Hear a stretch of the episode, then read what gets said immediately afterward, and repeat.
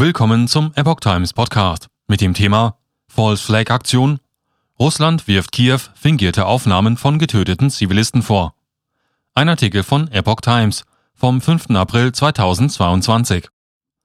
War das Massaker im Kiewer Vorort Butscha ein russisches Kriegsverbrechen oder eine Inszenierung der Ukraine? Russland hält weiter an dem Standpunkt fest und weist die Anschuldigungen zurück.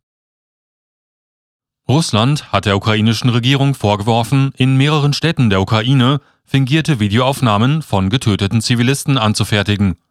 Das ukrainische Militär habe in dem nordwestlich von Kiew gelegenen Dorf Moschchun ein inszeniertes Video aufgenommen, das friedliche Zivilisten zeigt, die angeblich von russischen Streitkräften getötet wurden, erklärte das russische Verteidigungsministerium am Dienstag.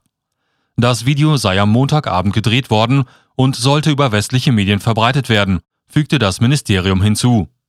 Ähnliche Aufnahmen würden derzeit von ukrainischen Spezialkräften in Sumy, Konotop und anderen Städten im Nordosten der Ukraine organisiert. Das Ministerium machte keine Angaben dazu, auf welchen Informationen seine Anschuldigungen beruhen.